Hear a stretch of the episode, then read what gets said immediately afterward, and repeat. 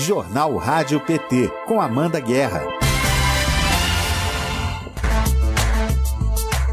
Terça-feira, 8 de fevereiro de 2022, está no ar o Jornal Rádio PT. Informação e luta popular nas suas manhãs. Bom dia para você que está na nossa sintonia em rádio.pt.org.br,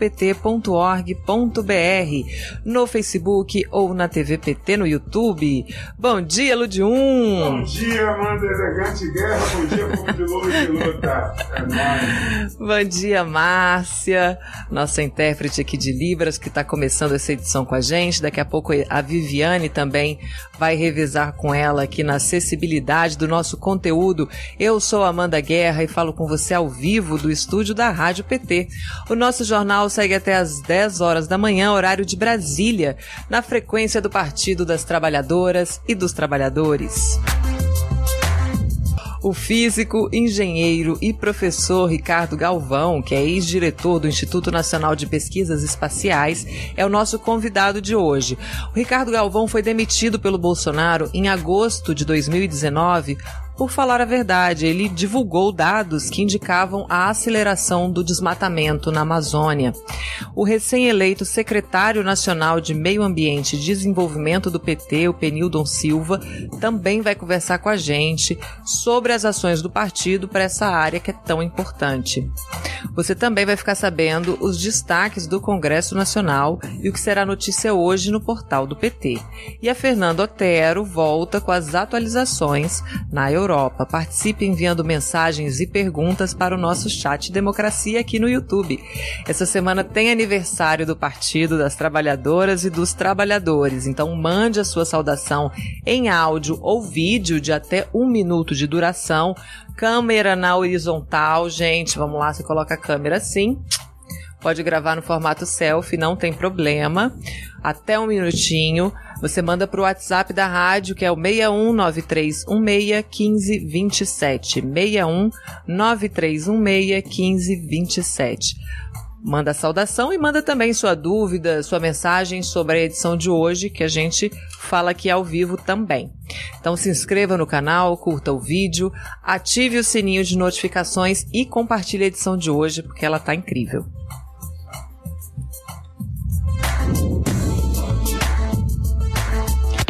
Destaques do portal pt.org.br.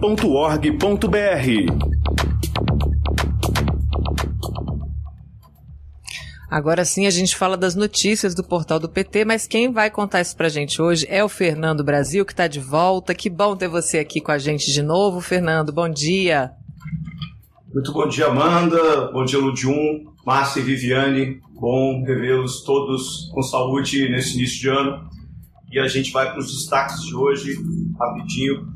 O ex-presidente Lula se reúne nesta terça-feira com especialistas e ex-ministros de Ciência e Tecnologia e da Educação para discutir conjuntura e desafios dos dois segmentos no contexto de esvaziamento das políticas públicas e redução de investimento pelo governo Bolsonaro.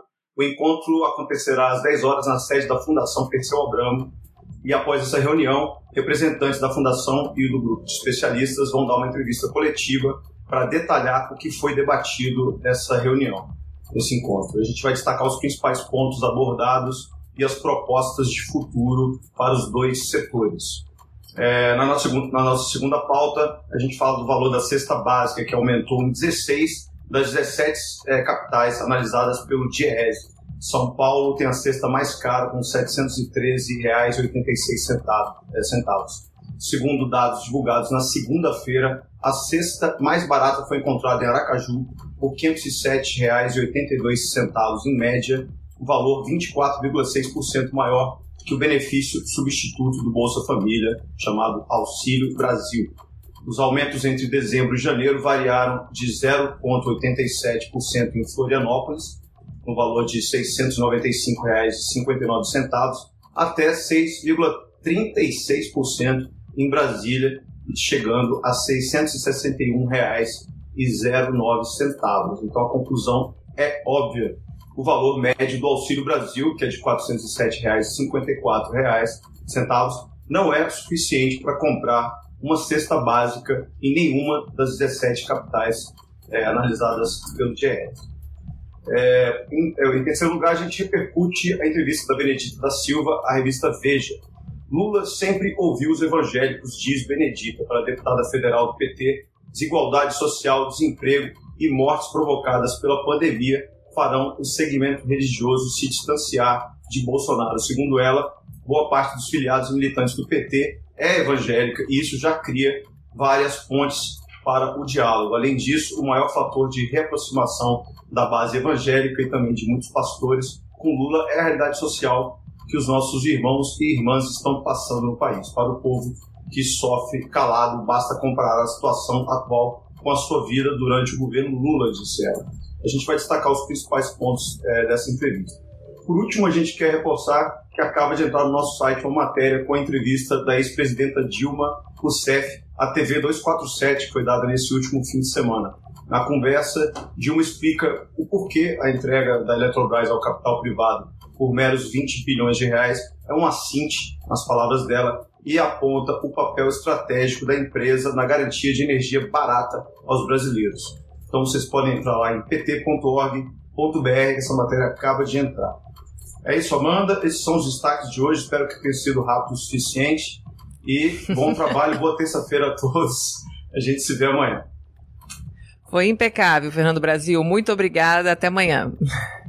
Até. Direto do Congresso.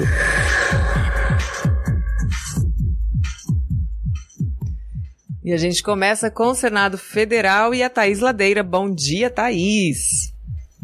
Bom dia, Amanda. Bom dia para todo mundo que está na nossa sintonia. Vou querer elogios no final da minha participação também, porque eu sou dessa. Pode ficar tranquila. E por falar em elogio, elogios ao seu novo corte de cabelo. Tá lindo para quem nos acompanha. Ai, você notou? Em camadas. Sim, bastante observadora a pessoa. Então, vamos lá. Eu vou tentar ser breve também, convidando já as pessoas para entrarem no nosso site ppmsenado.org.br, porque eu gostaria de destacar duas informações e as outras você encontra na nossa página e também nas redes sociais. Ontem teve reunião da Comissão dos Direitos Humanos. Ah, eu tinha dito que haveria essa semana uma série de reuniões das comissões e que a gente não tinha previsto no plenário do Senado nenhum projeto de lei que fosse de autoria ou de relatoria de um dos nossos senadores. Porém, como vocês sabem, nós estamos ocupando, o PT no Senado, lugares estratégicos no Senado Federal e continuaremos assim esse ano. Então, por exemplo, o, o presidente atual da Comissão de Direitos Humanos, que já foi com o senador Paim durante muitos anos, está agora com o senador Humberto Costa, do PT de Pernambuco. E ontem ele colocou várias importantes uh, questões, requerimentos para serem aprovados.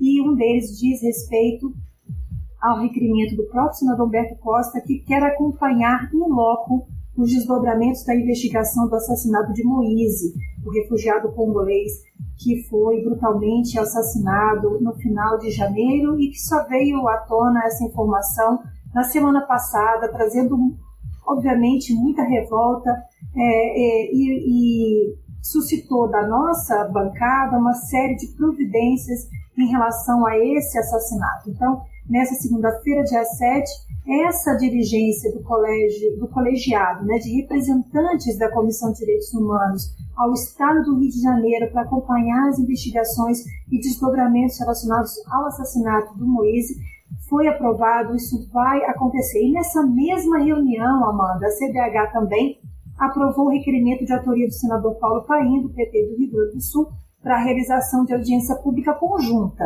Ele, que é presidente da Comissão Mista Permanente sobre Migrações Internacionais e Refugiados. Então, daqui a pouquinho, é, estará começando essa audiência. Você que está na sintonia do nosso jornal, não sai daqui não, porque na verdade depois você pode acompanhar, vai estar no, no YouTube da TV Senado e você poderá acompanhar também por meio de matérias e coberturas com vídeos e cards que nós certamente produziremos hoje ao longo do dia, né? Então, só para reforçar, o senador Paulo Paim disse o seguinte: o Brasil e o mundo assistiram esse massacre acontecido. Cada semana, infelizmente, acontecem casos como esse. de massacre do povo negro, de refugiados e de imigrantes. Então está aí o senador Paulo Paim, presidente dessa comissão, lembrando que o caso do Moise não é um caso isolado, é claro, ele é muito grave, nós já conversamos sobre isso, o Estado brasileiro é responsável pela segurança dos refugiados. Infelizmente, é muito triste saber que um rapaz tão jovem, que estava fugindo do seu destino, é, da guerra no seu país, teve esse fim trágico no Brasil, que é um país que pelo menos era conhecido como um país de grande acolhimento para todos os refugiados e imigrantes do mundo inteiro, Amanda.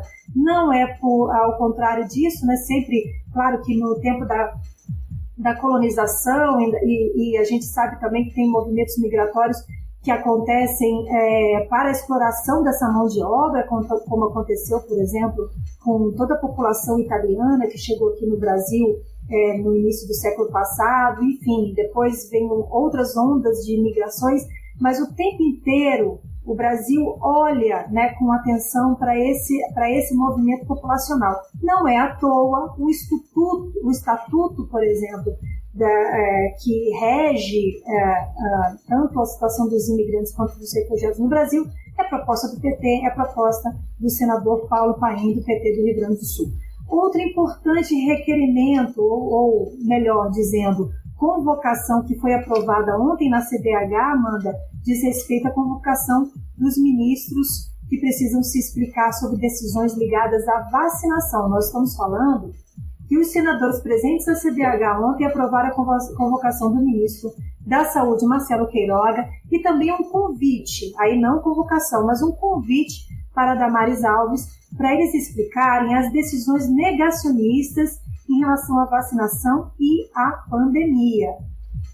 E, obviamente, os parlamentares também criticaram a inércia é, do Procurador-Geral da República, Augusto Aras, diante dos fatos investigados pela CPI da Covid. Vamos lembrar, né, gente? CPI da Covid entregou um relatório, ali tem uma série de provas, não são indícios, também não é porque eu acho, porque eu acredito, e sim a prova, sim, é, que há responsabilidade de vários gestores públicos e nós estamos aguardando que é, não haja um engavetamento, né, de, de, todo esse relatório, de todo esse processo. Gente, é, só para lembrar, o ministro da Saúde, Marcelo Queiroga, ele está sendo convocado porque ele tem que se explicar, explicar os motivos pelos quais o Ministério da Saúde rejeitou uma nota técnica produzida pela Comissão Nacional de Incorporação de Tecnologias no SUS, onde é, essa comissão detalha a ineficácia de medicamentos do chamado kit COVID. Ao mesmo tempo, a ministra é, Damares Alves ela precisa dar explicações sobre o seu posicionamento público em relação ao passaporte vacinal e especialmente a vacinação de crianças contra a Covid-19. Vamos abrir aspas para o senador Humberto Costa. O Ministério da Mulher, da Família e dos Direitos Humanos apresentou uma nota técnica que se posicionou de forma contrária ao passaporte vacinal e à obrigatoriedade da vacinação de crianças contra a Covid, e ainda ampliando o alcance do Disque Denúncia, daquela pasta para queixas de pessoas anti-vacinas. É o Estado atuando contra o cidadão. Amanda, isso é seríssimo e não pode passar em branco. É preciso que esses ministros venham se explicar como que uma ministra de Estado utiliza recursos públicos para fazer campanha contra a vacinação. Então nós vamos acompanhar esse caso, vamos acompanhar a audiência pública, as outras notícias. Vocês estão convidados, convidadas a entrar em pt no senado.org.br. Já falei demais por hoje, só manchetes, mas só que não. então a gente volta amanhã com outras notícias e aí, ó, nos preparando para a comemoração dos 42 anos do PT. A gente vai ter uma programação incrível e é claro que o Congresso não poderá faltar essa festa. Nós estaremos firmes e fortes contando para vocês sobre a atuação do Partido dos Trabalhadores e das Trabalhadoras no Senado Federal. Até lá, ou melhor, até amanhã, que hoje só é terça-feira. Uma ótima terça para você, Amanda, e para todo mundo que está na sintonia. Até amanhã. Obrigada, Thaís. Até amanhã. E obrigada aí por adiantar também para o público, que eles adoram isso, o que que espera, o que que eles podem esperar do Senado na quinta-feira. Obrigada, Thaís. Até amanhã.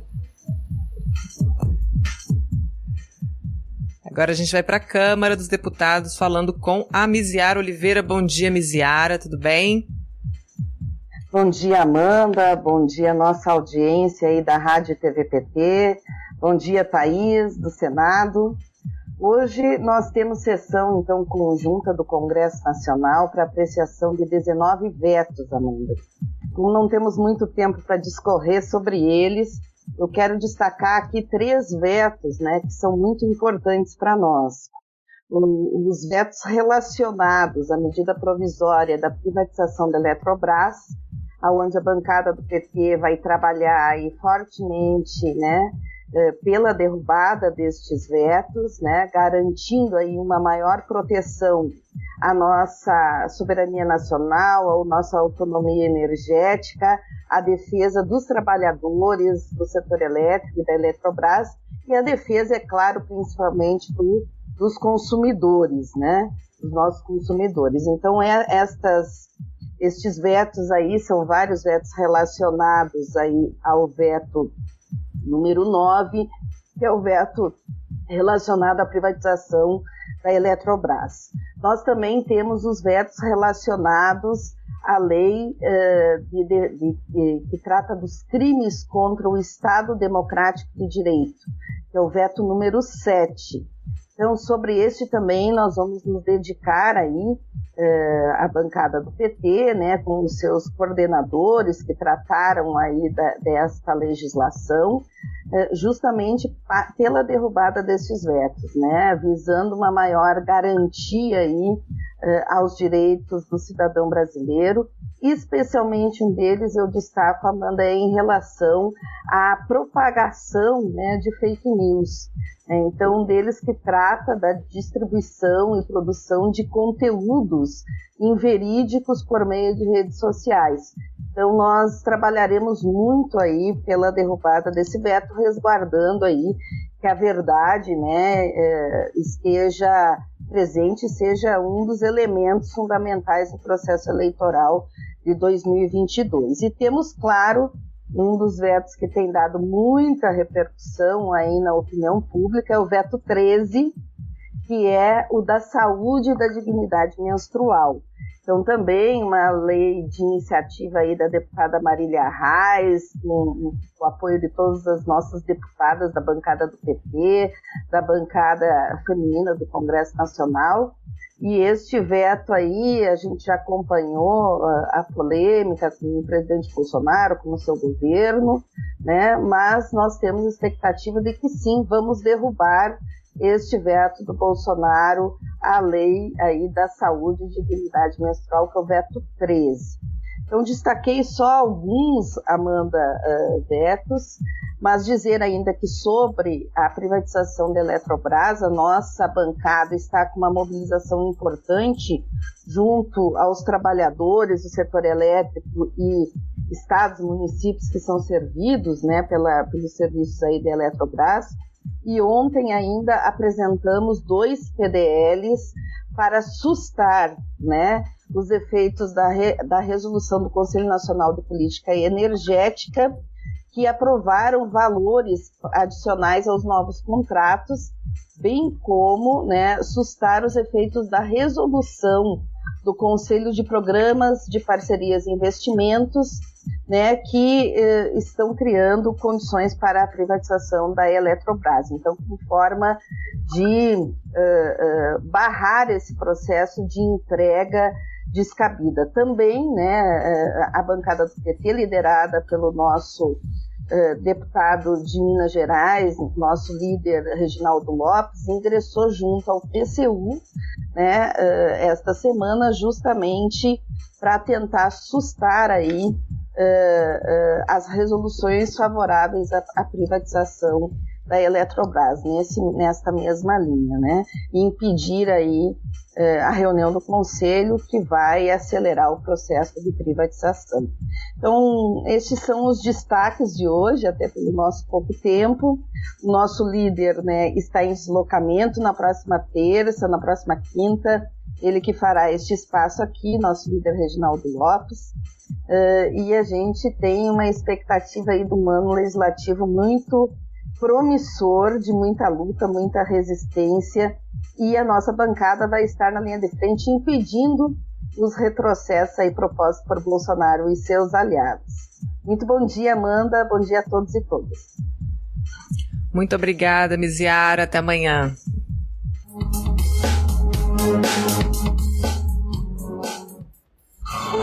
Entrevista.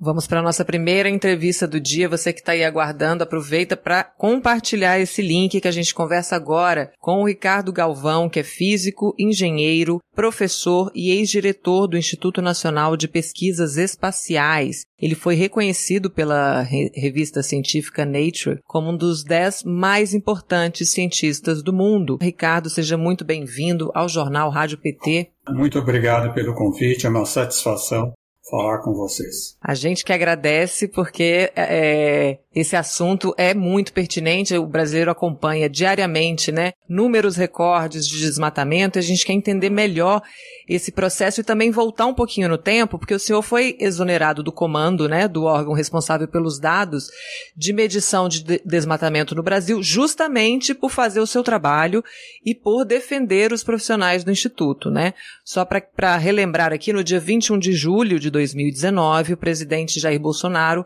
criticou o INPE e declarou que os dados sobre o desmatamento faziam campanha contra o Brasil e insinuou que a gestão do senhor estava a serviço de alguma ONG. É, qual a principal motivação para enfrentar publicamente esse negacionismo do governo Bolsonaro e essa campanha difamatória contra a ciência? Pergunta é muito importante, Amanda. Talvez uh, as pessoas não saibam, mas os ataques ao INPE começaram desde quando o governo Bolsonaro tomou posse. Logo no dia 15 de janeiro, o ministro Ricardo Salles fez seu primeiro ataque numa entrevista à Folha de São Paulo dizendo que os dados do INPE não eram suficientemente precisos para tomar, essa, tomar qualquer ação de cerceamento, de desmatamento na Amazônia e em outros biomas. Né? Ele passou por cima totalmente dos resultados que nós observamos desde 2004 até 2012, começou no governo Lula, terminou no governo Dilma, não? que os dados do INPE que foram feitos, aliás, por demanda, um sistema introduzido por demanda da, da Marina Silva, de alertas diários de desmatamento. Né? Com isso, o governo conseguiu reduzir o desmatamento da Amazônia de mais de 80%. Baixou de mais de 27 mil quilômetros quadrados em 2004 a cerca de pouco mais de 4 mil quilômetros quadrados em 2012. Esse resultado, Amanda, já foi uh, elogiado pela mesma revista Nature na, na ocasião como um exemplo paradigmático de controle ambiental. Quer dizer, o Brasil estava na fronteira, protagonizando o desenvolvimento sustentável. Né? E o ministro Ricardo Salles simplesmente passou por cima disso tudo, criticando o INPE. E essas queixas, não vou entrar todas as coisas que aconteceram, foram ao longo do semestre todo. Então, quando teve aquela entrevista drástica do presidente Bolsonaro, uh, acusando os dados do INPE de mentirosos, né, eu tinha certeza que isso já vinha numa tentativa de calar a boca do INPE. Porque o INPE uhum. era uma pedra no sapato do governo Bolsonaro. Nós sabemos que desde quando ele, antes de tomar posse, ele criticava IBAMA, criticava ICMBio, dizia que não ia conceder nem mais um centímetro quadrado de reserva indígena. Então, mas o INPE continuava de uma forma uh, cientificamente correta e independente, sempre a prover os dados publicamente do desmatamento. Isso incomodava o governo. Antes mesmo do Bolsonaro criticar, cerca de um mês antes, o general Heleno, numa entrevista à BBC, disse que os dados do INPE eram manipulados. Então, uh, esse ataque era muito grande E eu percebi, Amanda, que se eu não reagisse fortemente, o que iria acontecer provavelmente era, eles esperavam que eu pedisse demissão e talvez uhum. botar, colocar um militar como diretor do INPE. Né? Mas eu não fiz. Eu entendi que era necessário reagir fortemente, trazer o caso à sociedade, à imprensa. E isso, de uma certa forma, foi bom, porque preservou o INPE. Não, o, ele não conseguiu calar o INPE, que continua fornecendo os dados corretos. Exato. E esse reconhecimento e prestígio que o senhor tem, né, é, no exterior pela sua experiência e atuação também já te rendeu o Prêmio Internacional Liberdade e Responsabilidade Científica, que foi concedido pela Associação Americana para o Avanço da Ciência. E o senhor mencionou agora como é, as publicações internacionais viam o sistema do INPE, né, como é, é, muito importantes para conter o avanço do desmatamento. Aí eu te pergunto, qual é o preço que o Brasil está pagando internacionalmente por ser omisso com o desmatamento da Amazônia e de outros biomas? Olha, isso é uma, um preço muito alto, Amanda, e triste, né? porque desde uh, quando tivemos a conferência do Rio, ainda na colocação no governo, foi no governo Collor que tivemos a conferência do Rio. Né? Mas desde então, o protagonismo do Brasil uh, nessa questão de aquecimento global e uh, trabalhar contrariamente ao desmatamento era enorme. Citação, várias publicações eram feitas uh, elogiando o Brasil. Né? Quando teve o, o Acordo de Paris em 2015, Outro artigo muito importante publicado por pesquisadores de Harvard, uh, da Columbia University da NASA, conclamava os outros países a seguirem o exemplo do Brasil, de fornecer dados abertos sobre desmatamento e dados precisos. Isso para ver o tamanho do protagonismo do país. Né? Isso tudo foi jogado no chão pelo governo Bolsonaro. E, e de uma forma muito estulta, Amanda, porque ele não percebe o, o perigo que, vai, que isso é para o país. Porque o, é, se, quem viaja pelo exterior sabe que os europeus, e mesmo tive na China e em outros lugares, já se preocupam fortemente com a questão do desenvolvimento sustentável. Então, a nossa agroindústria, que sofre uh, grandes concorrências internacionais, os, os, competidores usam esse fato, que agora está desmatando uhum. para produzir, Teve um artigo recente, Amanda, agora do, do Dr. José Marengo, que é um pesquisador famoso do CEMADEM em São José dos Campos. Ele mostrou que a fronteira agrícola entre o Cerrado e, e o Amazonas já está sofrendo fortemente com relação ao desmatamento e à seca. Então, isso vai afetar, eles não percebem o quanto isso vai afetar nosso próprio agronegócio no futuro.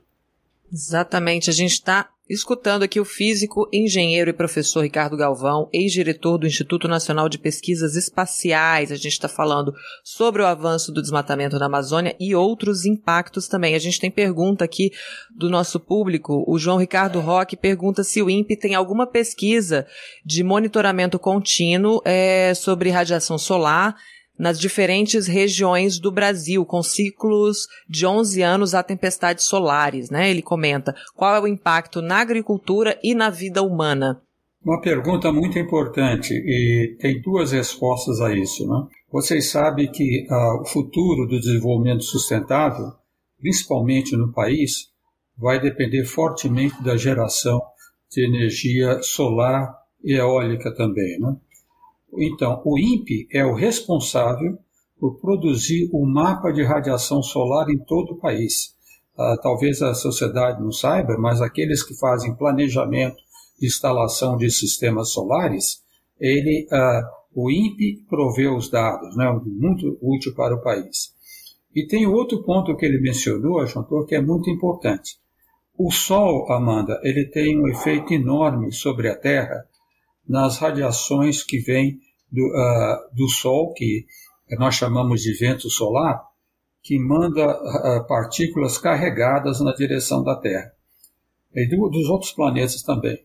No caso da Terra, se não houvesse o campo magnético da Terra, não haveria uh, vida em nosso país, porque essa radiação, as partículas altamente energéticas, destruiriam moléculas e a vida. Né? mas nós somos blindados pelo campo magnético da Terra, que evita que essas partículas desvia essas partículas, evite que entrem na Terra. Mas isso, o, o, quem perguntou fez a resposta, a pergunta correta.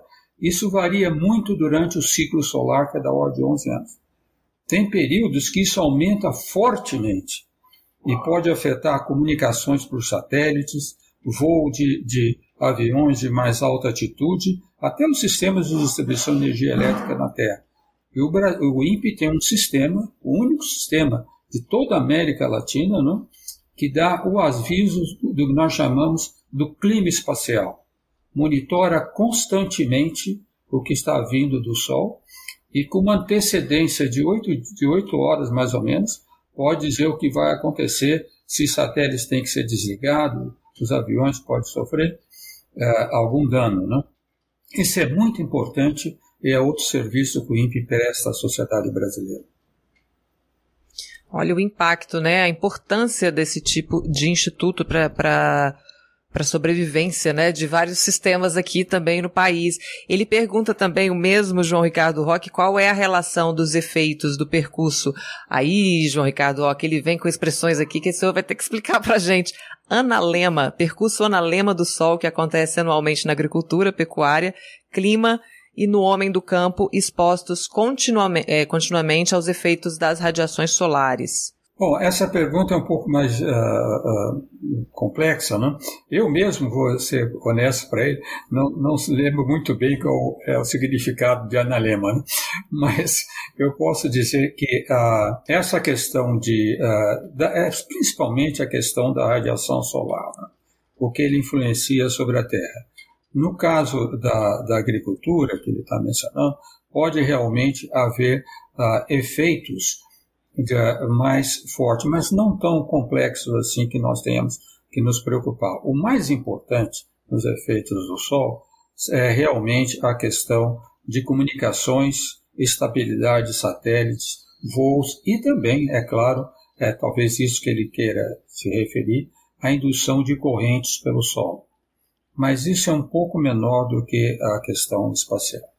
É, doutor Ricardo, também o governo atua desde o início do mandato, né, quando, como a gente estava conversando no, no, no, início, além de ficar é, desmentindo as instituições, né, atrapalhando o trabalho dos cientistas, eles também estão trabalhando fortemente para a entrada do Brasil na, pra, pra organiza, na organização, desculpa, para cooperação e desenvolvimento econômico, a OCDE. E tinha também o Trump como um, um, ali, um possível aliado para essa entrada, né, para facilitar a entrada do Brasil. A organização aprovou o início da negociação para o ingresso do país, né, que é um processo que pode levar anos. O senhor acha que é possível almejar essa entrada com tanto descaso para as questões ambientais? Esse comportamento do governo Bolsonaro pode atrapalhar essa entrada na organização? Atrapalha fortemente, Amanda. E é mais do que as questões ambientais, né? porque o, o governo Bolsonaro não só trabalhou contrário às questões ambientais, com, ele disse né, que o aquecimento global era um complô marxista, chegar a dizer absurdos como esse. Né? Mas, por outro, também, que talvez seja menos percebido pela sociedade, o trabalho contra o progresso da ciência. Então, uhum. o governo Bolsonaro reduziu fortemente os investimentos para a pesquisa científica no país. E eu tenho dito, Amanda, que nós não teremos um desenvolvimento sustentável, socialmente justo e econômico nesse século sem políticas públicas fortemente embasadas no avanço científico e tecnológico. Qualquer governo que entra tem que ter isso em mente, certo? que as soluções são cada vez mais complexas, os problemas são mais complexos, e as soluções dependem de uma, de uma, uma mentalidade de utilizar o que nós conhecemos de mais avançado. E o governo Bolsonaro é, é, vai exatamente ao oposto disso. Ele causa muito má impressão no, no, no, nos atores internacionais. Né? Eu tenho também dito, Amanda, que independente de governo que entra, essa questão ambiental vai ter que ser pensada como uma política estratégica do país. Não vai haver, na minha opinião, nenhuma forma de nós evitarmos um aumento médio da temperatura global de 1,5 a 2 graus centígrados até 2050. Isso vai significar, Amanda, que toda aquela região mais seca que nós temos no Nordeste vai avançar na direção do centro do Brasil, na direção do, do, do, do central do Brasil, onde temos grande produção agrícola. Então, uhum. qualquer governo que tem vai ter que pensar a formulação de políticas públicas para preparar o país para esse novo cenário. Então, uh, isso só pode ser feito com forte base no progresso científico e tecnológico, coisa que vai contrária à mentalidade do atual governo. A gente fala muito de Amazônia, o senhor está falando desse avanço né, de áreas mais secas para essas áreas de produção agrícola, a gente lembra imediatamente do Cerrado que, claro que a, que a, Amazônia tem uma grande importância, ela acaba to tomando esse protagonismo na discussão. Queria que o senhor falasse também sobre esse avanço, essa ameaça ao cerrado, que é quem de fato guarda a água, né, que a gente consome no país. É, o cerrado é uma região importantíssima para a fronte de vários, de vários rios, né, começando pelo São Francisco e também na nossa produção agrícola. E, e o, acontece que a, maior parte da água que no final acaba chegando no Cerrado depende dos chamados rios voadores, que vêm da Amazônia, né, que depende de manter a Amazônia preservada. Ah, se nós diminuirmos, e tem um trabalho muito recente, Amanda, ah, de um professor brasileiro famoso, publicado também na própria revista Nature, agora em, em dezembro desse, do ano passado, que, né, que mostra a, a, diminuição enorme da quantidade de água do país. Com satélites, eles tiram uh, uh, fotos, né, imagens, de quanto tem de água disponível.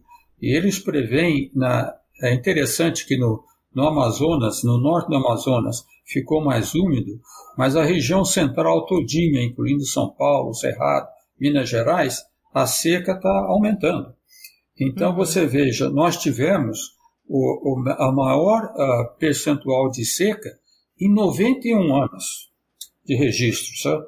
E, e, nós temos que nos preocupar com isso. Não é questão só do aquecimento global, mas nós temos que ter uma política estratégica para preservar uh, o, principalmente o cerrado. Não tem a menor dúvida que o cerrado é importantíssimo. E aí que vem, eu quero fazer outra crítica ao governo, uma coisa que o INPE faz muito bem é o monitoramento do cerrado.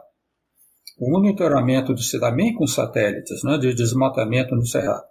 O projeto de monitoramento do cerrado terminou em final do ano passado por falta de recursos.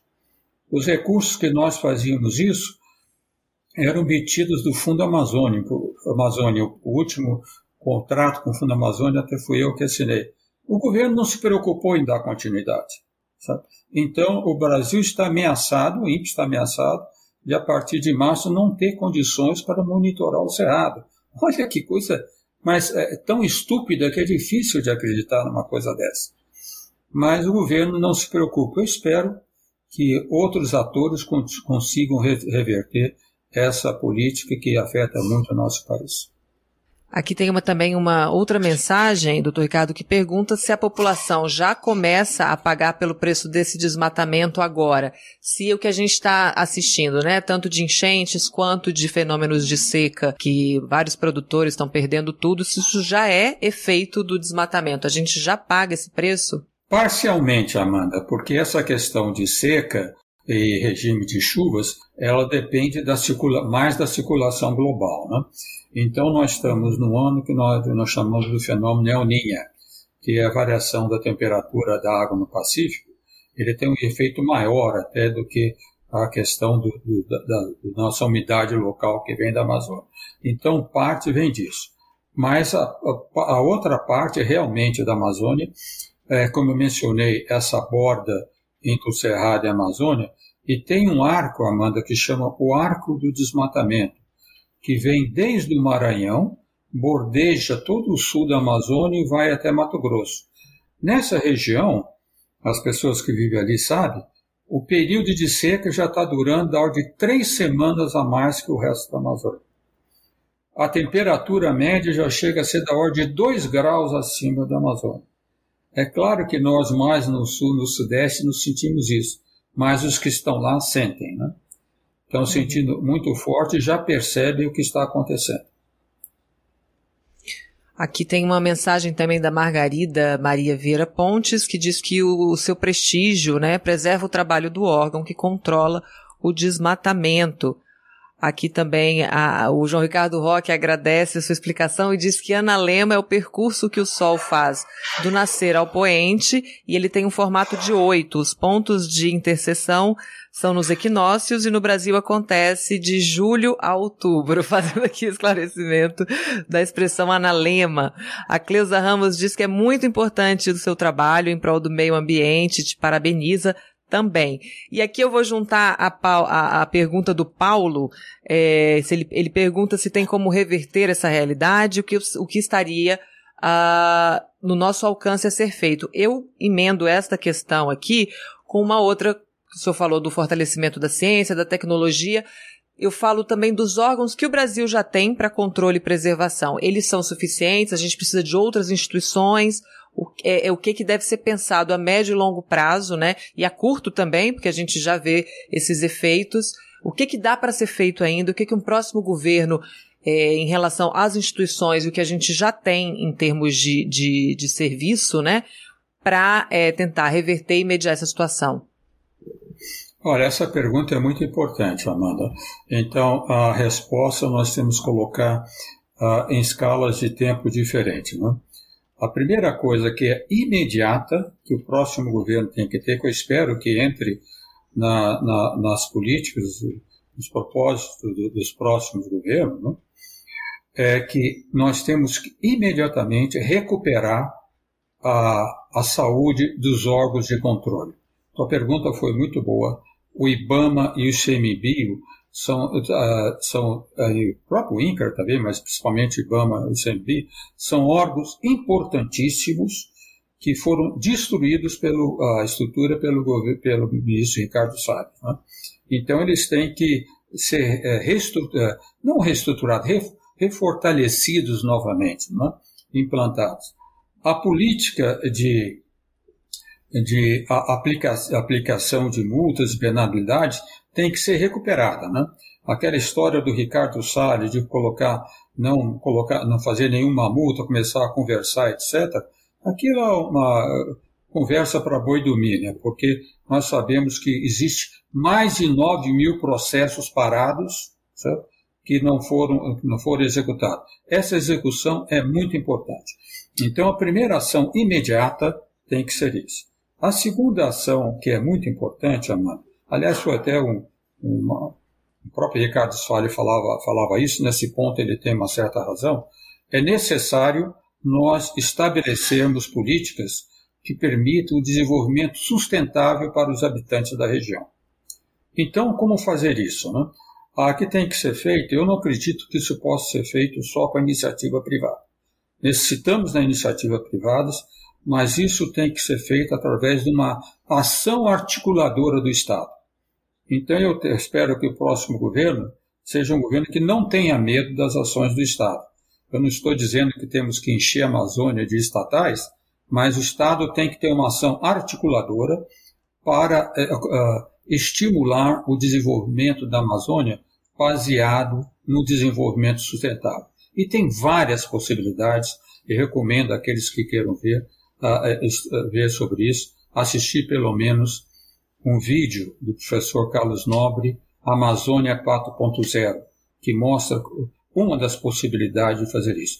Então, após recuperar os institutos que, que fazem monitoramento, depois, então, o próximo passo é implantar um sistema bem, bem, muito bem feito, certo?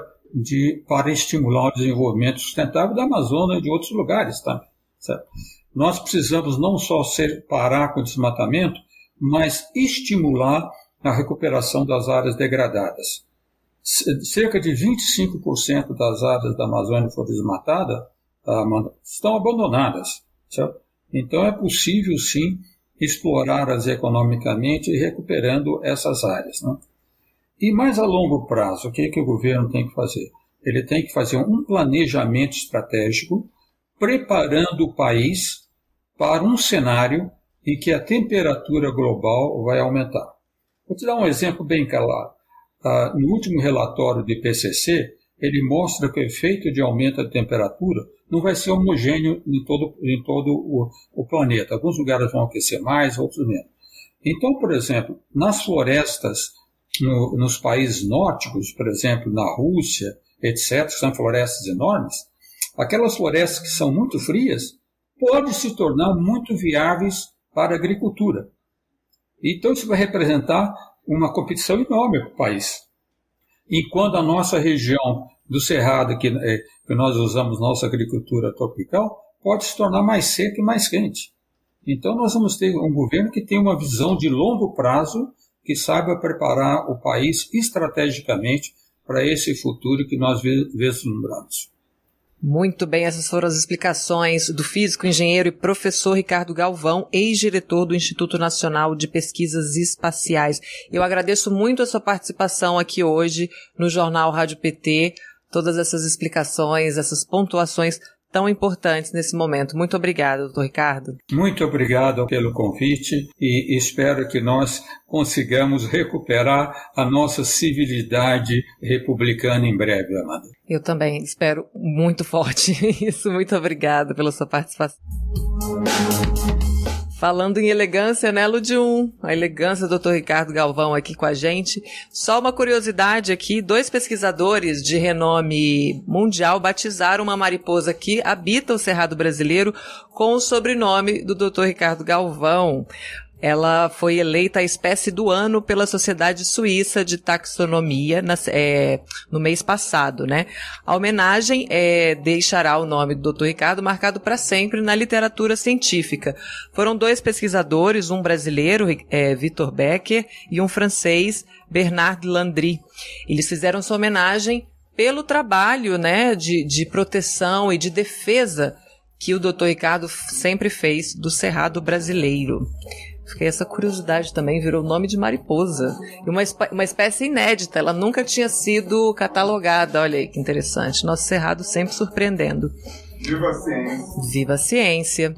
E a bancada do PT no Senado condena o afrouxamento de regras para armas de fogo. A gente ouve agora mais informações na reportagem da Thaisa Vitória. PT informa bancada do PT no Senado condena a política de segurança de Jair Bolsonaro, que amplia os riscos de morte porque facilita a entrada de armas vindas do exterior e a compra de armas no país. A legislação de uso de armas de fogo, permitida e incentivada por Bolsonaro, está ampliando as mortes e aumentando a violência no Brasil. Nos últimos anos, por conta da iniciativa do Palácio do Planalto, a quantidade de licenças para uso de armas no Brasil cresceu 325%. Para o senador Paulo Paim, do PT do Rio Grande do Sul, integrante da Comissão de Direitos Humanos no Senado Federal, afrouxar as leis de porte de armas não vai solucionar o problema da violência no país. Vamos ouvir. Tem uma fala que eu achei muito boa do jurista Igapuã Santana, onde ele diz que no Brasil o cidadão com a arma na mão vira acusador, julgador e executor é triste ter que falar isso e, e, dizer que acontece quase que diariamente. O aumento da circulação de armas no país, segundo o senador Rogério Carvalho do PT de Sergipe, aumenta crimes como o feminicídio e a distribuição de armamento legal para o crime organizado. Na semana passada, no início da reabertura dos trabalhos no Congresso Nacional, Bolsonaro festejou sua política armamentista. O presidente tem atuado na aprovação do projeto de lei que altera o Estatuto do Desarmamento, o Código Penal e a Lei de Segurança Nacional, modificando as regras do registro, cadastro e porte de armas de fogo. O PT tem atuado para barrar a proposta. Em dezembro, o senador Fabiano Contarato, do PT do Espírito Santo, junto com a bancada do PT, apresentou o documento para que a Comissão de Segurança Pública seja ouvida sobre o projeto, que vai ser examinado pela Comissão de Constituição e Justiça. De Brasília, Thaisa Vitória para a Rádio PT. Olá, aqui quem fala é Benícia Taide, de Santa Maria da Vitória, no Oeste Baiano. Sou membro titular do Diretório Municipal e também estou na sintonia da Rádio PT. E faço um convite. Fique com a gente. Fique com a gente que tem mais entrevista agora. PT tá on. Aqui muita gente comentando, né, a preocupação com, as, com a situação climática, secas, as chuvas, né, falando da importância de fortalecer. E a gente vai conversar agora com o recém-eleito secretário nacional de Meio Ambiente e Desenvolvimento do PT, Penildon Silva. Seja muito bem-vindo aqui a sua primeira participação no Jornal Rádio PT. Para mim é um grande prazer, bom dia a todos os ouvintes. Pois é, secretário, a gente estava aqui conversando com o, o, o doutor Ricardo Galvão, né, e todas essas preocupações aqui também do público. Queria que a gente começasse essa conversa com você explicando o papel da secretaria no apoio né, aos quadros do PT no executivo e no legislativo nessa formulação de políticas públicas em pensar o meio ambiente. É uma boa pergunta, Amanda. É, a Secretaria de Meio Ambiente e Desenvolvimento, é importante que a gente cite sempre desenvolvimento, ela teve um processo de sucessão, assim como os outros setoriais e secretarias, em 2021. E foi a secretaria que teve o mais aumento. Então, nós tivemos um número recorde de participação de militantes, tivemos a constituição de secretarias ou setoriais de meio ambiente em 24 estados e no Distrito Federal, antes era um número bem menor, e cada uma dessas secretarias estaduais de meio ambiente tem um papel extremamente ativo ontem, por exemplo, nós publicamos no site nacional até uma nota é, da Secretaria de Meio Ambiente do Mato Grosso, que fala justamente sobre um empreendimento que vai impactar muito negativamente o Pantanal. Uma nota extremamente bem é, articulada, bem embasada. Então, o papel que nós temos, é, justamente de assessoria, de apoio a nossos governos executivo e legislativo, ele se dá permanentemente nós temos hoje, por exemplo, o desafio de discutir o programa de governo de Lula, de fazer esse debate com diversos segmentos sociais, de contribuir é, para que nós possamos ter um programa que seja execuível, interessante, sustentável, que tenha o meio ambiente e a transição socioecológica na sua centralidade, que compreenda que a questão ambiental é algo estruturante. E nós temos a dizer que estamos muito satisfeitos porque o próprio Lula ele já assimilou essa temática, já assimilou essa compreensão. Se nós pegarmos, por exemplo, é, o discurso dele em Bruxelas, nós vamos observar que ele coloca no mesmo pé de igual a questão ambiental com o combate à pandemia e a instalação de um serviço de saúde universal no mundo todo, combate à desigualdade social, o cuidado com a revolução tecnológica e digital que gera muita precarização do trabalho. Então ele coloca é, a questão ambiental como um dos quatro principais é, dizer assim, elementos ou temas que a contemporaneidade tem que discutir. E nossa bancada é ótima, nossa bancada é a bancada mais ativa é do ponto de vista da denúncia de todos os projetos que estão em tramitação do governo Bolsonaro, que procuram destruir é, todo o arcabouço institucional que foi formado é, desde a redemocratização, desde a Constituição de 1988, e também de propor uma série de é, propostas, né, uma série de projetos interessantes. Lógico que o momento atual é mais de resistência, é mais de evitar que nós tenhamos um retrocesso. E conversando com o nosso amigo Nildo Tato, que é deputado federal e que me antecedeu, nós percebemos que houve um avanço muito grande por parte do Executivo Federal em destruir o IBAMA, destruir o ICMBio, como muito bem aqui falou há pouco o Ricardo Galvão, mas felizmente eles não conseguiram avançar tanto assim no Congresso Nacional com a legislação de desmonte. E está havendo agora mais um passar a boiada, mais pela é, inação ou até mesmo pela ação e objetivo é destruir os órgãos de controle. Então, a, a SMAD tem esse papel de estar junto com os deputados, de estar junto com os senadores. Nosso companheiro Jacques Wagner agora preside a Comissão do Meio Ambiente do Senado, tem feito um trabalho primoroso, um trabalho extremamente consistente, né? e de contribuir com debate programático. É, nós, recentemente, por exemplo, estivemos reunidos, a convite do companheiro Mercadante, com as fundações é, de outros partidos, especificamente com a fundação do PV. E já conseguimos até mesmo publicar uma declaração conjunta da Perseu Abramo com a Fundação Verde, justamente identificando que nós temos uma grande aliança nesse segmento Então, nosso papel é esse, é discutir um, um programa é, e volto a dizer, nosso grande desafio vai ser demonstrar que meio ambiente não é algo que vai colocar obstáculos ao desenvolvimento. Meio ambiente não é um obstáculo, meio ambiente é uma oportunidade. Se nós pegarmos as oportunidades que nós temos, por exemplo, de geração de emprego, de trabalho, com reflorestamento, nós vamos ver, pelos cálculos que nós temos hoje, nós podemos criar até 2 milhões de empregos, 2 milhões de é, postos de trabalho, se nós é, é, assim, conseguimos se nós conseguirmos recuperar a Amazônia. A Amazônia já foi destruída em 20%. Então, somente aí nós temos muitos empregos. Se nós pegarmos a, a, a nossa necessidade de fazer uma transição na matriz energética, energia solar, energia eólica geram também muitos empregos. E meio ambiente uhum. também está nas cidades, Amanda. Se a gente for observar todos os programas do PT, já colocam que nós devemos universalizar o saneamento básico. Devemos fazer uma grande reforma urbana, tendo por base o Estatuto das Cidades. Devemos investir muito em mobilidade urbana. E nós sabemos que quando a gente fala de habitação popular, saneamento básico, reestruturação das cidades, o que você mais tem é a geração de empregos. Então, nosso grande desafio, isso o presidente Lula já coloca com muita propriedade, é fazer mostrar à população que o meio ambiente não é um obstáculo, é uma oportunidade para a gente se transformar numa grande potência ambiental. Secretário, e, e, você tocou em pontos aqui que a gente conversou agora também com o Dr. Ricardo Galvão, né, sobre a recuperação e fortalecimento desses órgãos de controle, né, a recuperação de áreas degradadas que também são oportunidades econômicas porque vão gerar emprego, vão desenvolver aquela área também e também essa ação articulada do Estado, dele estar presente nesses locais que são são estratégicos, né, de serem protegidos. Isso é uma resposta, assim, é, é, fundamental, importante diante desse descaso. O governo tem que, o PT tem que mostrar que faz a diferença, que tem essa capacidade de fazer diferente.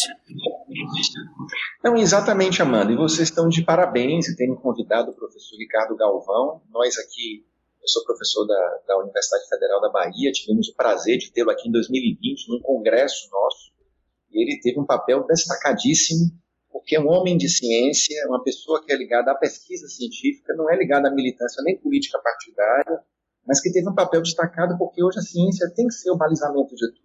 E hoje a ciência é que está sendo mais atacada, seja na campanha de vacina, seja na campanha pelo desmatamento.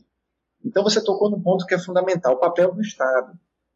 O papel do Estado vai estar no centro da discussão de 2022.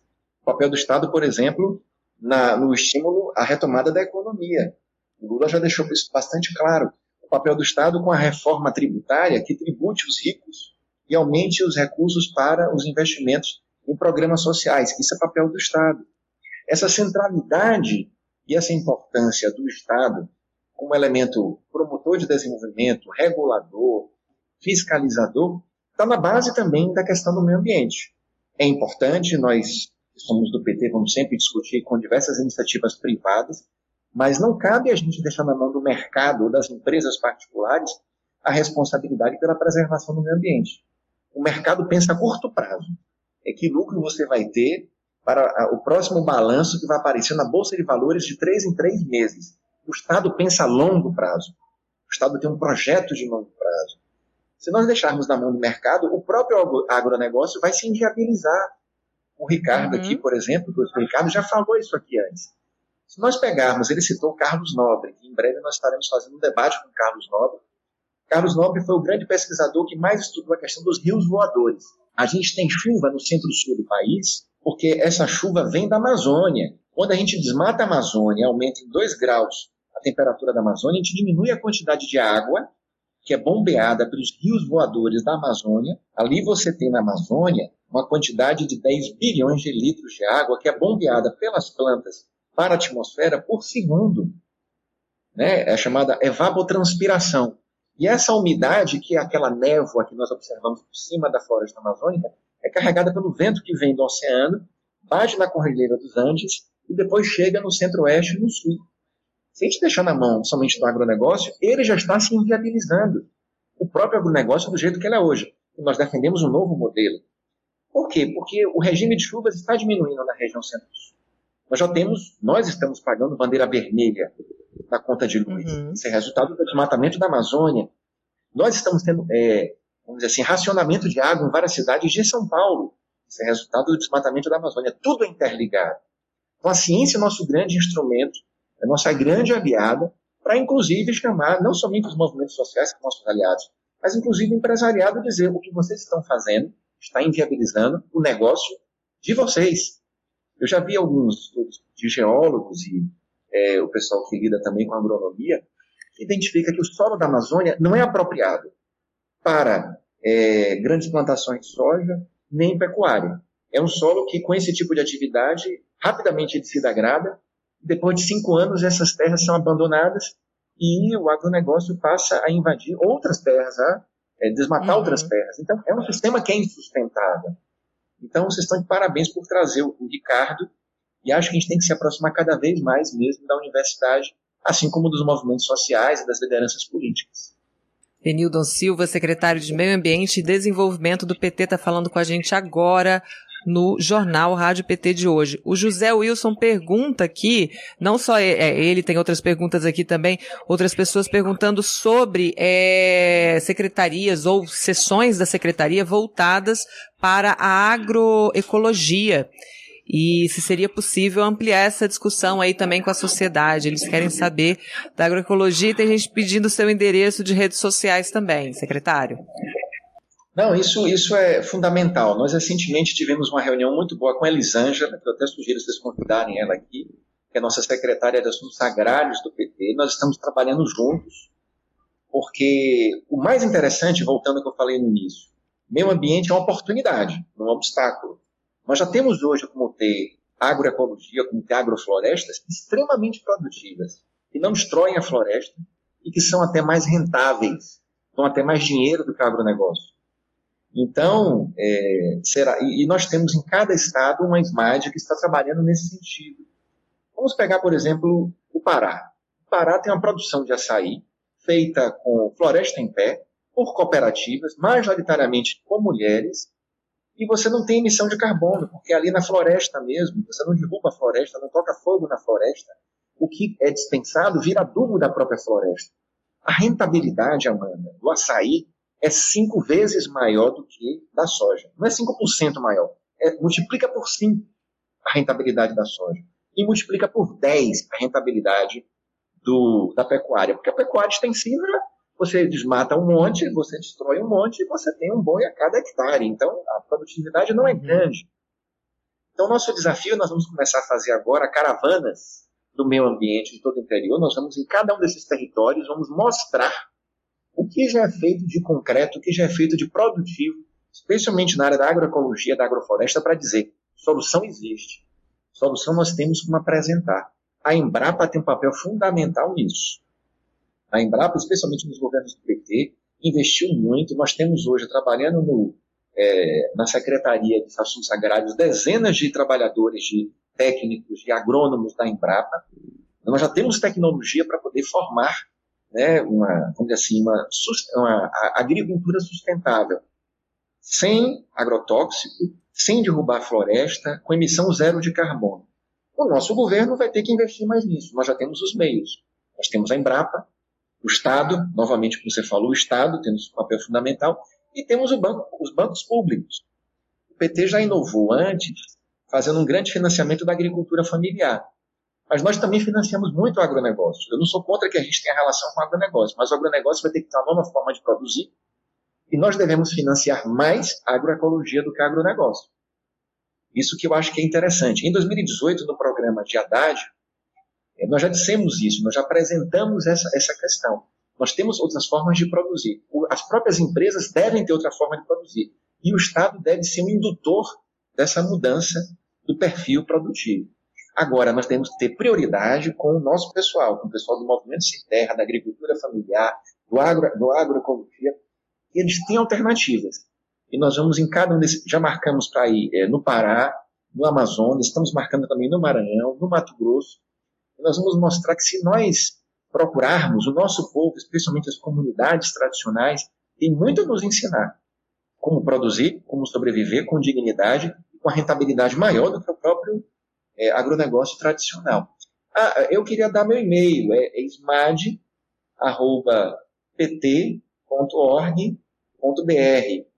certo? E eu também que é o e-mail da secretaria, né?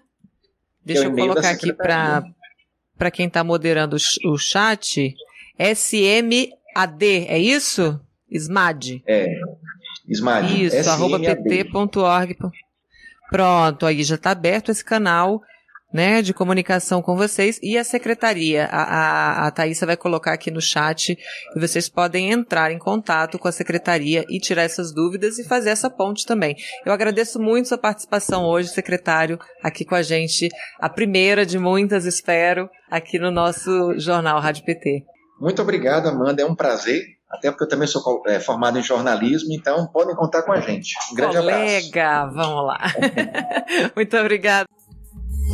Se você está chegando agora ou perdeu uma destas duas entrevistas que são complementares né, nesse tema de meio ambiente e desenvolvimento, hoje às três da tarde, a Rádio PT vai reprisar a entrevista com o Dr. Ricardo Galvão e também com o nosso novo secretário de Meio Ambiente e Desenvolvimento do Partido, Penildon Silva. Então você acompanha às três da tarde essa reprise e também o podcast que logo menos, né, vai ficar pronto, né, Ludium?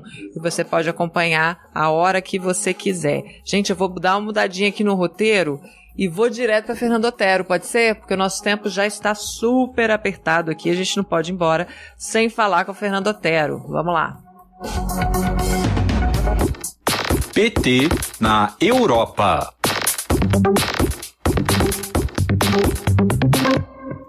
Fernando Otero, tudo bem? Salve, companheira Amanda. Vermelhou geral na semana Vermelhou. Eu tô com a minha camiseta maravilhosa aqui do Lulão. Olha, gente, que beleza. Poucas cores na minha, no meu guarda-roupa, mas uma camiseta vermelha do Lula é uma coisa obrigatória. Já vou fazer uma audiodescrição para quem está me ouvindo agora. Eu tô aqui, eu sou uma mulher latina, do cabelo preto, meio raspado, tô com uma camiseta vermelha que combina com meu batom vermelho e no fundo não tem nada além de uma proteção para que ninguém veja aí a bagunça da minha casa que fica escondida atrás desse painel, Amanda. Queria dar um salve especial para os companheiros que fazem essa rádio, né? A Chat Democracia Thaisa a Thaís, a Laís, todo. Thaís, Laís, nossa, tô confusa hoje. O Ludium, a Giovana, todo mundo, gente, muito legal e muito, muito bom que o PT na Europa participe aqui na presença e também temos os outros companheiros todos dos 13 núcleos do Partido dos Trabalhadores, né, em atividade na Europa que ajudam de alguma forma também, estão presentes de alguma forma nesse quadro. Então, um abraço para todo mundo e vamos celebrar porque o PT, como a Amanda falou ontem, pode ser o maior partido do mundo. Né, Amanda? Salve, Peturma! Fernanda, e o que, que a gente tem essa semana de novidade em relação ao trato assim com a pandemia mesmo? Vacinação, passaporte, o que, que a gente tem de novidade aí na Europa? Bom, olha, a gente vai fazer assim um panorama meio ampliado hoje do cenário, porque é, os casos de negação da, da ciência, a enxurrada de fake news que está circulando no Reino Unido, é, com membros de grupos anti-vacina, grupos radicais anti-vax, rompendo centros de vacinação, com falsos documentos, falsos documentos atrasando os trabalhos dos profissionais de saúde, é, são é, notícias que circulam no momento onde a gente tem, está acontecendo no Reino Unido, em Portugal, é, que tem 82% da sua população vacinada, é, muito além do, de outros países do mundo, também está passando por um surto de novas infecções da variante Omicron, né? O país registrou no sábado, agora, é, passado, mais de 41 mil novas infecções em apenas 24 horas, com 44 mortes. É, na Finlândia, Protestos contra as restrições do Covid e aumento dos combustíveis foram contidos pela polícia na sexta-feira passada, terminando com 55 pessoas presas no sábado de madrugada, um protesto que durou mais de 11 horas. Os protestos foram inspirados no movimento canadense Comboio e representa a união de grupos de extrema-direita negacionista espalhados pelo mundo que encontram força nas redes sociais. Enquanto o governo finlandês é reconhecido por ter lidado muito bem com a crise do coronavírus, o país é um dos últimos da União Europeia a relaxar completamente as restrições, é, sendo que essa semana o governo ainda anunciou que os negócios não voltarão ao normal para os proprietários de bares e restaurantes até o início de março. Ainda sobre a Covid, entrou em vigor na Áustria uma nova lei tornando a vacinação contra a Covid obrigatória para todos os residentes do país com acima de 18 anos de idade. Cerca de 72% da população da Áustria está totalmente vacinada, um número abaixo de outros países europeus, como a França, a Espanha e até mesmo Portugal. É, muitos austríacos são céticos quanto às vacinas, é, num movimento que é encorajado pelo partido de ultradireita, Partido da Liberdade, é, que é o terceiro maior no parlamento. Portanto, agora os austríacos podem pagar uma, uma multa quando se negarem, se não receberem, não, não tiverem a vacina, no valor de 600 a 3.600 euros, que significam entre 3.600 e 21 mil reais. A pandemia não acabou na Europa, né? Os, os não vacinados têm que se vacinar e ontem a gente acompanhou a entrevista do deputado Alexandre Padilha, é, falando sobre a importância da, da quebra temporária das patentes, que é um projeto do senador uhum. Paulo Paim, também pode entrar na pauta hoje, né? Então, é, a gente acredita que ainda vai ter muita discussão e, infelizmente, os antivax estão fortalecidos, né? Não só no Brasil, os negacionistas também estão em atividade aqui pelo mundo sempre acompanhados aí do movimento de extrema direita, né? Impressionante eles como eles andam muito próximos. E tem novidade de eleições na França? Pois é, essa semana também aqui tá quente, porque nessa, é, é, essa questão aí das eleições, né, que acontecerão em abril, e a gente vai acompanhar muito de perto, vai acabar trazendo outras notícias sobre esse tema, porque o atual presidente Macron ainda não se anunciou como candidato à reeleição. Mas ele já está na frente das intenções de votos, com, com 24%, é, seguido pelo segundo colocado, que tem apenas 16%. O processo eleitoral já começou é, na França, uh, pois para disputar a eleição desde 1976, todo candidato à presidência deve, por lei, reunir 500 assinaturas para ter a sua candidatura validada no Conselho Constitucional.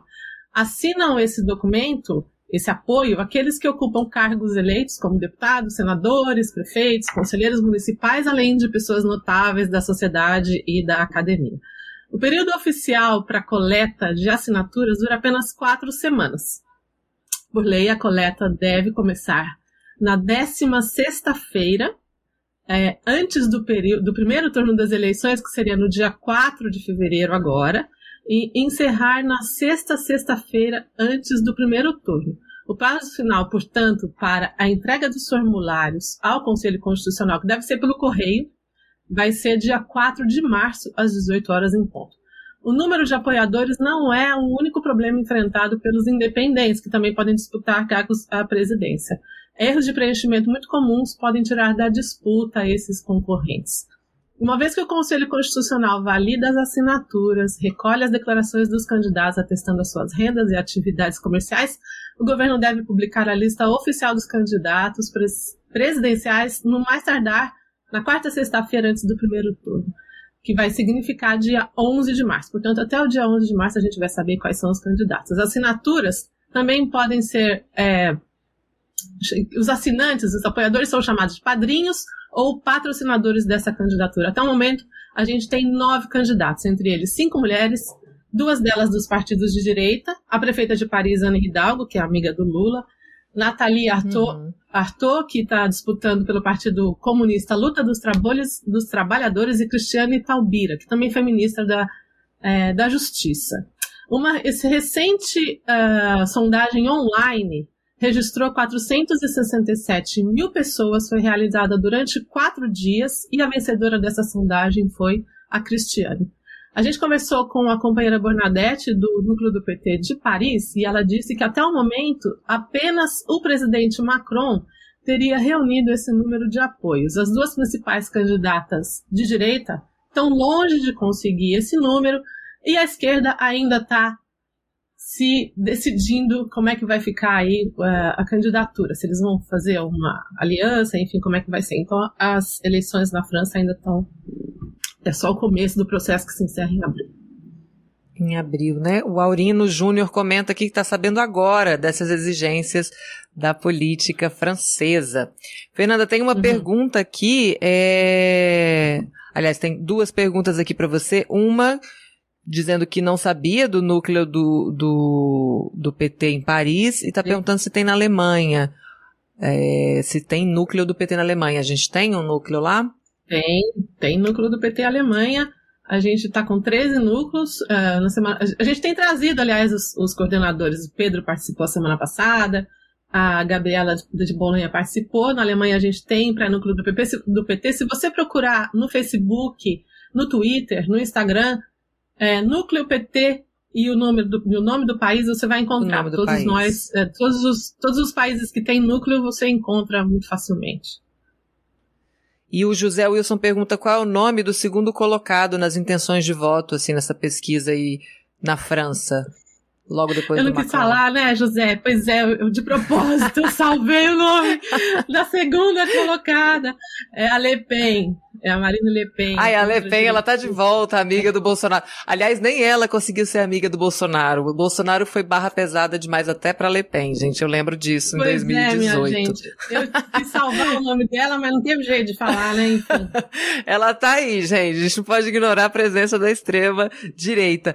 O José Wilson também pergunta, Fernanda, se esse libera geral na Inglaterra aumentou o número de mortes, né? Que ele disse que viu um vídeo da BBC de, é, uhum. explicando que tá tudo liberado, tá tudo aberto, pode tudo. Isso elevou o número de mortes lá na Inglaterra? Eu não tenho dados recentes para poder divulgar, mas certamente o registro de casos já passou dos 180 mil, né? É, a quantidade, porque agora o foco maior das notícias é realmente ao contágio. No Brasil a gente está vivendo um alto contágio, assim as pessoas estão é, estão é, sendo infectadas muito mais facilmente, como o deputado Padilha ontem explicou, é, que é que é um vírus altamente contagiante, né? Enfim, então uh, na Inglaterra a maior preocupação realmente é essa questão e as crianças estão sendo as maiores vítimas agora, né? A transmissão entre crianças está muito alta, mas a gente infelizmente eu não sei não sei dizer a questão das mortes, não estou com esse dado aqui, mas a, a, o foco agora é com relação ao contágio. Certo. E como é que está a situação da Ucrânia também, o, o, Fernanda, que a gente vê a tensão aumentando aí diariamente, né? Agora também o Bolsonaro foi prestar apoio ao Putin. Como é que está essa questão da ocupação da Ucrânia? Então, menina, isso daí também tá uma coisa que está uma incógnita, né? O desfecho dessa crise e a tensão aumentou muito nesse fim de semana, depois da visita de Putin à China. É, um longo documento foi divulgado nesse fim de semana entre Moscou é, e Pequim, que assinaram esse documento, né, onde eles discorrem sobre o papel desestabilizador de Washington na segurança global. As partes se opõem, abre aspas, diz o documento, as partes se opõem à expansão da OTAN e apelam à Aliança do Atlântico Norte para que abandone as abordagens ideológicas da era da Guerra Fria, fecha aspas. Diz ainda o documento que é, os Estados Unidos incita o desrespeito à soberania, segurança e interesses de outros países. E também Ontem, o primeiro-ministro da Alemanha foi aos Estados Unidos para tratar da crise. A relação Biden-Scholz pode ser uma peça-chave entre o momento em que o presidente francês Emmanuel Macron ainda não se declarou é, candidato à reeleição e o primeiro-ministro britânico Boris Johnson está mergulhado em uma crise doméstica cheia de escândalos que não aparam, acabam de aparecer sobre festas que ele promoveu durante a uhum. pandemia, né? Embora a Alemanha seja dependente da Rússia para o gás natural, uma relação comercial ao, e essencial ao país, foi iniciada uma, uma conversa entre os Estados Unidos e Bruxelas e Alemanha para que haja um pacote de sanções rápidas e severas a ser imposto à Rússia no caso de uma invasão. O principal ponto seria o banimento da Rússia do sistema chamado SWIFT, que é Sociedade para as Telecomunicações Financeiras Interbancárias Mundiais. Essa seria uma forma de punir o país é, através de sanções comerciais. Ao final do encontro, nessa visita do primeiro-ministro alemão a Biden, Uh, ele disse que a Alemanha e os Estados Unidos são aliados históricos e estarão prontos para responder caso a Rússia invasa, a, invada a soberania e integridade do território ucraniano. No fim de semana, foi registrada uma intensa movimentação de tanques russos fotografados por drones, por drones e os Estados Unidos também enviou tropas que chegaram no dia 6, domingo, à Polônia. Ainda sobre esse assunto, hoje pela manhã, é, foi divulgado que uh, sites que, que civis, foram divulgadas fotos de civis ucranianos fazendo exercícios com armas, além de é, a possibilidade de que a partir do dia 10 o exército ucraniano utilize drones, posicione drones para combater os tanques russos. Ou seja, é, é uma situação que só escala e a gente ainda não sabe como isso vai terminar, né? E aqui cabe, antes da gente terminar, a gente terminar depois desse assunto mais denso, né? Cabe aqui uma fofoca sobre a rainha, porque são 70 anos, né? De reinado e completo esse final de semana. Pois é, menina, a gente vai falar das notícias que foram notícias ainda. Não sei se a gente vai ter tempo, espero que tenhamos. Vamos, mas, vamos assim, sim. Essa semana, essa semana, a, dia 6 agora, a rainha completou 70 anos, que é o, o, o jubileu de platino. Olha ela aí, que fofinha. É, e ela recebeu muitos, muitos uh, prêmios, muitos, muitos, muitos, presentes, muitas mensagens, né? Teve um almoço que foi o segundo evento em dois anos público que a rainha participou com, com simples mortais. E o que marcou esse evento aí, essa, essa celebração do jubileu da rainha, é que ela fez uma carta pedindo que a Camila, a mulher atual do Charles fosse tratada como rainha também e não como princesa, diante de toda a polêmica que envolveu a separação da Diana e do, é, do príncipe Charles. Então, uh, a comemoração do jubileu de platino da rainha Elizabeth foi marcada por um, uma transgressão à tradicional família real inglesa, né? Quando ela conclama os uh, ingleses a aceitarem finalmente a presença da Camila e tratarem a Camila como rainha. Agora é sim, vamos ao giro do que foi notícia sobre o Brasil, né, na Europa esta semana. A gente trouxe algumas notícias assim é, que acabam ecoando com o que já foi, com o que já foi noticiado pelo jornal hoje, né? É, no, na Irlanda, no, no, canal RTE, a gente tem uma notícia que está agora na imagem, a gente vê fotos de é, árvores né, derrubadas na Amazônia, com a manchete de, Desmatamento na Amazônia bate recorde em janeiro. Essa notícia também foi notícia, esse, esse, também foi notícia ontem, a Thaisa divulgou né, no, no jornal da Rádio PT.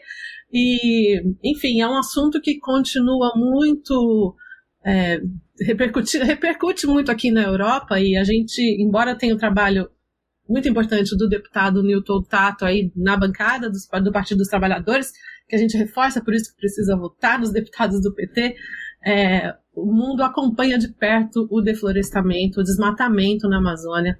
É notícia em vários jornais, a gente destacou aqui a, a Irlanda. Né? A próxima notícia que a gente tem é da Reuters, falando que a parte, a manchete, a manchete é parte de uma via expressa brasileira desaba na abertura de um túnel do metrô é, pela espanhola Acciona. Na foto a gente vê lá a imagem do buraco que foi aberto na marginal Tietê, uh, e a manchete conta que parte de uma grande via expressa desabou na terça-feira sobre um canteiro de obras na cidade brasileira de São Paulo, onde a espanhola Acciona estava cavando um túnel para uma nova linha do metrô também da Reuters, foi divulgado aquele áudio que a gente ouviu ontem no jornal do presidente Lula dizendo que o preço do petróleo não será mais em dólares caso ele seja eleito.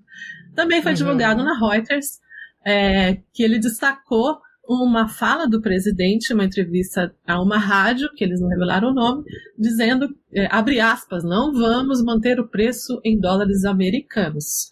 Acho que os acionistas em Nova York e no Brasil têm o direito de receber dividendos quando a Petrobras tiver lucro. Mas é importante para nós saber que a Petrobras também tem que cuidar do povo brasileiro. Fecha aspas, falas do presidente Lula na Reuters, é, o site de notícias. A gente também trouxe mais uma notícia sobre os protestos né, do The Guardian, essa notícia do The Guardian. A manchete é um George Floyd a cada 23 minutos, fúria pelo brutal assassinato de um refugiado em uma praia do Rio de Janeiro. Ma é, manifestantes antirracistas protestam perto de um quiosque na praia onde o refugiado congolês Moisés Kabagambi foi espancado na praia da Barra da Tijuca, no Rio de Janeiro. É, a reportagem também, Amanda, é legal destacar que eles falam que o presidente de ultradireita, Jair Bolsonaro, mora a poucos minutos do local do crime, uhum. não se manifestou sobre o crime, mas teve tempo de se envolver na onda de desinformação causada pelo apresentador Joe Rogan no Spotify. Ele tweetou uma mensagem: Fique de pé, abraços do Brasil. O jornal também destaca que o ex-presidente Lula condenou o covarde assassinato de Moisa. Isso não é normal, abre aspas, fala do presidente Lula. Isso não é normal, isso não é humano. É o estado de um país que está sendo governado por um fascista, fecha aspas, disse Lula, culpando a administração radical de Bolsonaro pelo crime de violência. Na foto a gente vê é, manifestantes com a camiseta do Levante Popular da Juventude em frente ao quiosque Tropicália, onde foi assassinado o Moise. E a gente fecha aqui esse giro de notícias com uma notícia muito boa, vinda do Brasil, que foi divulgada no Financial Times, é, de, uh, da Bahia, a Bahia, terra dourada de todos os santos, né? As demandas do Brasil por diversidade impulsionam plataforma negra focada no paciente, é a manchete dessa reportagem sobre o Afro Saúde, que oferece uma conexão digital entre profissionais negros e pacientes. E pacientes. Os fundadores são Igor Léo Rocha e Arthur Lima, que declararam ao jornal que a plataforma conecta profissionais negros e pacientes em busca de representatividade e diversidade no atendimento, bem como pacientes não negros que possam querer usar a plataforma. Essas foram as notícias aí que a gente destacou para apresentar para vocês aqui no jornal de hoje. Amanda, muito obrigada. Eu que agradeço a sua paciência aqui também, porque hoje o jornal tava com muita coisa. A gente esperou né? até agora para falar com você, Fernando Otero. Mas a gente não ia embora sem ficou, saber. Né? Exato, Deixa obrigada para nós. É, obrigada para quem está aí ainda no chat, estamos no Facebook, estamos em todo lugar, muito legal. Eu queria deixar aqui, Amanda, é, aberto para quem quiser se comunicar, o meu Twitter, arroba Ferotero. E antes de me despedir, Uh, deixar um abraço muito forte para um amigo muito querido que está internado, é, vítima da Covid. É, o nome dele é Max, é, Maximino Fernandes, um amigo, um, um combatente, uma pessoa super importante para a história do PT. E eu espero muito que ele se recupere, que ele fique bem. Max, acho que você está me ouvindo. Um super abraço para você, saúde. Estou aqui torcendo pela sua recuperação. A gente vai se ver de novo muito em breve, se Deus quiser. E a gente se encontra de novo na semana que vem, né, Amanda? Valeu! E todo Até dia no chat Democracia. Todo dia no chat. A Fernanda está aqui, ela já deixou também o endereço dela. Tem várias mensagens aqui para você, Fernanda. Como a gente está com o tempo estourado, eu peço que vocês também mandem essas mensagens. A Fernanda adora, podem conversar com ela, que ela tá aberta aí ao diálogo. E a gente volta na semana que vem com o seu quadro. Força aí pro Max, também a gente deseja pronta recuperação. Que ele, que ele saia logo dessa, tá bom? Muito obrigada, Fernanda. Obrigada, manda abraço, Ludium! Abraço, Ludium, você ouviu aí, Lud? No finalzinho, deixou aquele abraço para você. A gente também deixa um abraço aqui para vocês que ficaram com a gente até agora, agora até 10h33 no ar, este jornal que se atrasou um pouquinho hoje, mas conseguimos trazer todos os nossos convidados e as informações para você que fica com a gente aqui ligadinho todos os dias e pode seguir ligado na gente também em radio.pt.org.br ou no nosso Spotify, porque todo o nosso conteúdo tá lá também no formato de podcasts, né? Além das nossas playlists. Muito obrigada também aos 21 diretórios estaduais do PT que nos apoiam diariamente aqui na transmissão do jornal Rádio PT no Facebook. Amanhã o nosso jornal vai ser um pouquinho diferente, um pouco mais extenso, porque a gente vai abrigar duas entrevistas que o presidente Lula vai conceder amanhã. A primeira delas, às 9 horas, é para a Rádio Clube de Pernambuco. Então você vai, vai clicar aqui no Jornal Rádio PT, já acompanha essa entrevista do presidente Lula para a Rádio Clube. Logo depois a gente entra com no, o nosso conteúdo aqui do jornal. Assim que acabar a entrevista do presidente Lula, a gente entra com o nosso conteúdo, as nossas entrevistas, boletins e informação para você. E fica com você ligadíssimo até às 11 horas da manhã, que é quando começa a segunda entrevista do presidente Lula, desta vez para a Rádio Brasil Campinas. O pai tá on na Rádio PT na internet, na TV PT, no YouTube e também no Facebook. Então, anota aí a partir das 9 horas da manhã. A gente tem um misto aí, um mix de entrevistas do presidente Lula. É um sanduíche, né, Lude? Duas entrevistas do presidente Lula e o recheio é o Jornal Rádio PT. Então a gente espera você amanhã para esse sanduíche de informação, luta e resistência popular. Então você pode é, é, mandar também pra gente a sua saudação em áudio ou vídeo aqui, relembrando que o aniversário do partido é na quinta-feira. Então a gente espera que você mande a sua saudação em áudio ou vídeo, né? Na horizontal, a câmera do celular, por favor, na horizontal, até um minuto de duração para o WhatsApp da Rádio PT. Vou repetir aqui para vocês, é o 61 9316 1527 61 9316 1527. Quem ainda não se inscreveu ou está acompanhando pela rádio ou pelo Facebook, dá uma passadinha aqui no YouTube e se inscreva no nosso canal, curta os vídeos e continue acompanhando o nosso conteúdo pela rádio, pelo portal e também pelas nossas redes sociais. O Twitter da Rádio PT é arroba Rádio PT Brasil. Já o PT Nacional está em todas as redes sociais como arroba PT Brasil. Então siga, siga a gente, fique ligado nas nossas informações né, em primeira mão. Muito obrigada pela sua companhia, pela sua participação e pela sua sintonia. Rádio PT, aqui toca democracia.